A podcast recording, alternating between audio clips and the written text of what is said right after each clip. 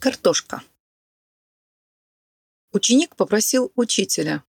«Ты такой мудрый, ты всегда в хорошем настроении, никогда не злишься. Помоги мне быть таким». Учитель согласился и попросил ученика принести картофель и прозрачный пакет. «Если ты на кого-нибудь разозлишься и затаишь обиду, — сказал учитель, — то возьми картофель. Напиши на нем имя человека, с которым произошел конфликт, и положи этот картофель в пакет. «И это все?» — неудуменно спросил ученик. «Нет», — ответил учитель. «Ты должен всегда этот пакет носить с собой. И каждый раз, когда на кого-нибудь обидишься, добавлять в него картофель». Ученик согласился.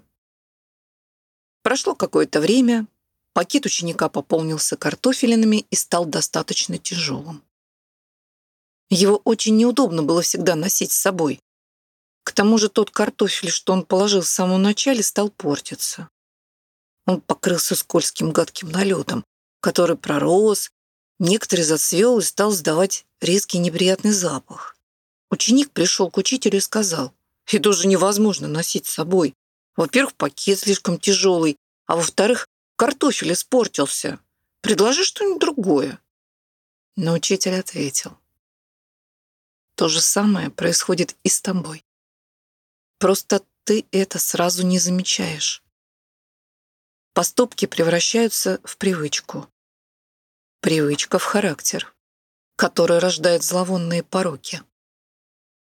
Я дал тебе возможность понаблюдать этот процесс со стороны.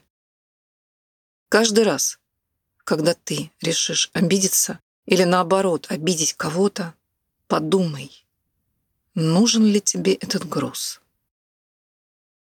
Эта притча показала мне, из какой картошки я состою. Замечательный урок.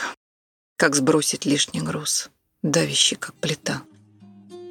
И было бы так здорово, если бы у каждого был шанс испытать его.